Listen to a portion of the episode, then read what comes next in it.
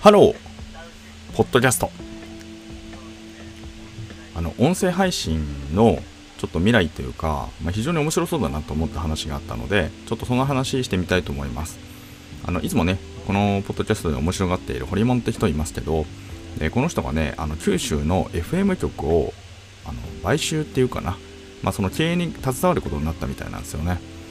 で、えっと、クロス FM って名前でなんか北九州にあるみたいででこちらをなんかまあいわゆるこう実質的にその経営権を取得してで経営に乗り出すという形みたいですね。で共同でこう経営される方もいらっしゃってみたいな話であのまあその出てくるという感じなんですよね。でやっぱりその何ていうのかなこのニュース見た時になんだよ FM かよみたいな話とかってまあやっぱりそのメディアがあのねホリエモンチャンネルであのなんかそのやってるんですよ。あの会見の様子ね。1時間ぐらいのやつあるんで、まあ、もしもねお時間ある方とかあるいはそのお耳がね開いてる方あの基本的にプレゼンテーション資料ないので耳耳で聞け,、ま、聞けますからもしもねその耳が開いてるよって方は聞いていただければすごく何ていうのかなすごい面白かったんですよ。面白かったんでこれおすすめしたいんですけど。でなんでってところはまあ僕が見てる限り要点としてはやっぱりその今西というかまあ九州がねやはりこう暑くなるんじゃないかって話をしていてで一つはそのもうアジア近いじゃないですか。端的にね物理的な距離も近いし。であとやっぱりその福岡ってところがその今天神ビッグバーンとかね、まあ、いろんなプロジェクトありますけど、まあ、高島市長を筆頭にかなりこうなんていうかすごくイケてる街づくりをなされているって話と。でもう一つその要はそのホリモン自体もそのコロナが来ちゃって海外出れなくなってで仕方なく地方暗記してたみたいなんですけどでもやっぱりその非常に素晴らしいというところにその気づきましてであの人ねその福岡の八女市ってところ出身みたいなんですけど、まあ、北九州も実はなんか祖父が八幡製鉄所ね なんかこう勤めてたらしくて実は北九州じゃないですか。っていうのでなんかすごくこう縁があったって話があるみたいなんですよね。まあ、というところもあってやっぱりそのまず地域として着目していたって話とあと今ねなんかその独立リーグというか野球のねプロチームをあの俺もやり始めてて北九州のフェニックスって名前だったかな。ちょっとすいません球団名忘れちゃったんですけど北九州にあの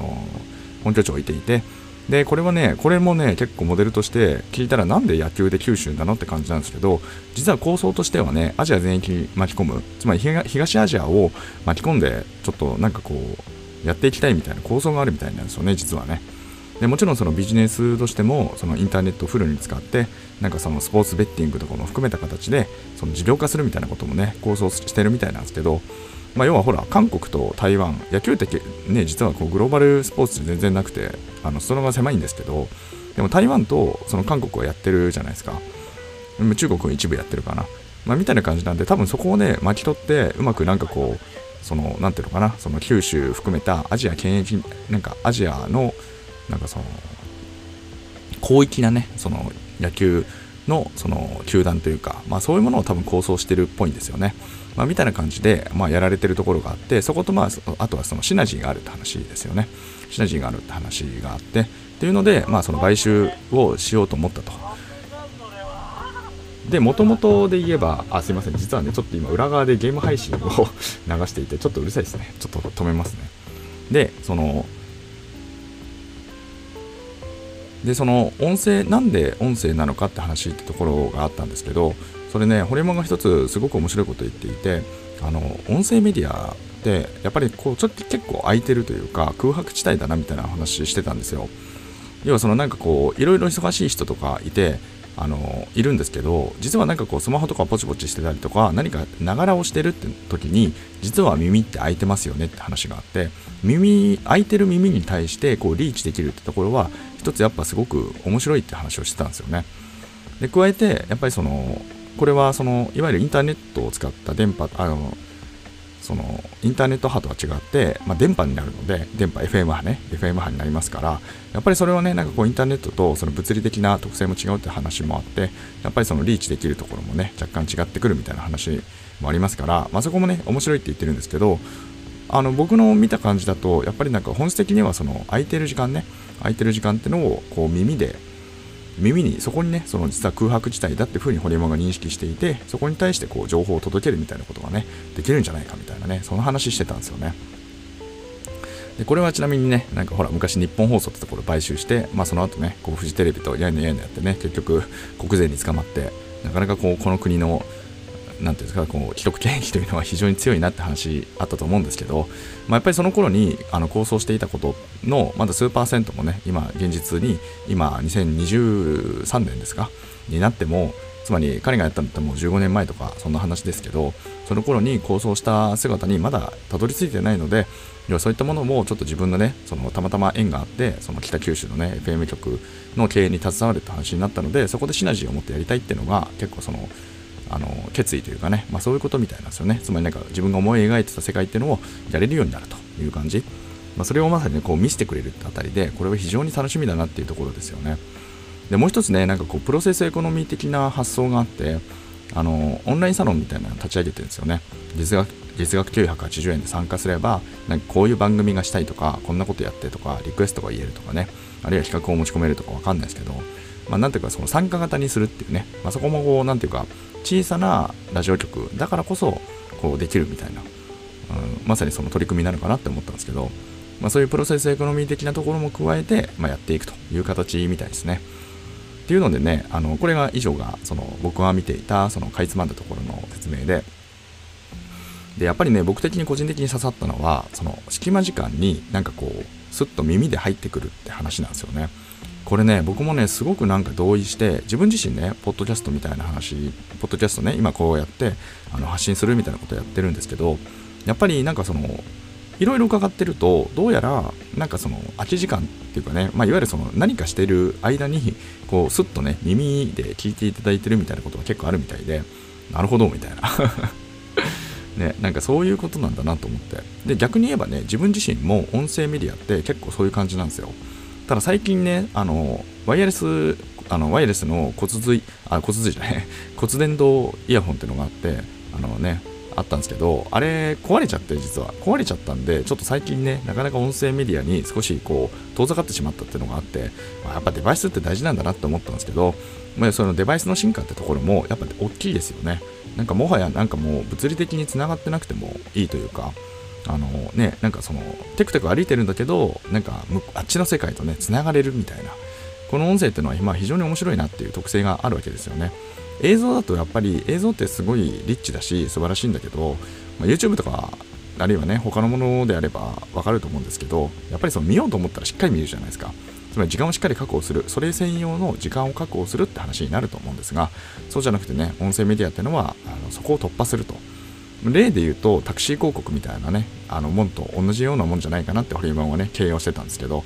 どうですかね？でもこの例え非常に面白いなと思ったんですよ。であとねあのやっぱりそのその日本の軸が西側に移っていくかもっていうところは僕実はねこれ10年前ぐらいから薄々感じてたことがあってでこれねあのどっかのポッドキャストの回でこの話してるのでもしもご興味あったらね聞いていただければと思うんですが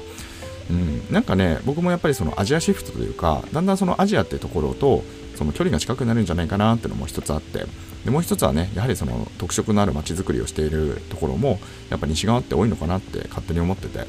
まあ、これまでね、まあ、やはりその東京というかいわゆるその関東一極集中みたいなところがもうこの100年ぐらいのトレンドなんですかね。超ビッグトレンドですよね。100年どころじゃないですかね。江戸時代から 考えたらもう400年500年ぐらいのトレンドになるんですかね。まあ、そういったものが、その、要は逆回転始めると結構ね、いろいろ変わってくるので、まあ、その辺りも含めて非常に注目ですよね。やっぱりその先見性、ホリモンってね、どう見てもやっぱり先見性があると言わざるを得ないと私自身は思うので、まあ、そういう人がやっぱりこの面白くなるって言ってるってことは、これはね、結構僕の中でもね、すごく合致してるんですよ。合致してるって勝手にね、僕の方で勝手に、あ、やっぱそうだよな、やっぱそうだよなっていう感覚。で、FM を買収するってところも、マジでね、本当に面白そうで、こんなことできんだと思って、本当に羨ましいというか、ね、まあ、羨ましいっつったってね、自分もできるように頑張ればいいんですけど、うん、でもそれにしてもね、やっぱりなんかこ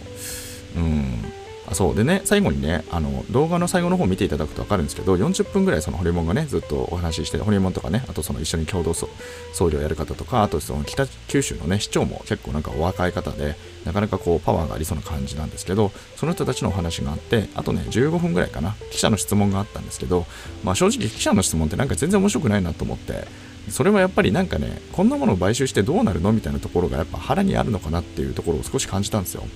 でそれね、ホリエモンすごく先回りしてて、それも言っていて、だからその、要は、つまり、ね、あの当時、放送と通信の融合なんて言葉がない時代に、テレビ局買収しようとしたりとか、あるいはその大赤字だったね、プロ野球を買収しようとした。でもその心は絶対儲かると思ってたし、あとね、今みたいにこうやってこうインターネット上にデータが載って、つまりみんながこんな風にこう、リッチコンテンツをやり取りできるような時代が来るみたいなことを想像してたって話なんですよね。だからこそ買収に動いたって話だったと思うんですけど、まあ、それはね、あの、その残念ながら、まあ、その既得権の前に倒れてって話になっちゃったんですけど、まあでもその時点でやっぱりもうそれは圧倒的に正しかったというか、そんなビューをなんで15年前に持ってたんだろうって、僕はもう本当に驚き以外の何者でもないんですよね、自分的な感覚で言えば。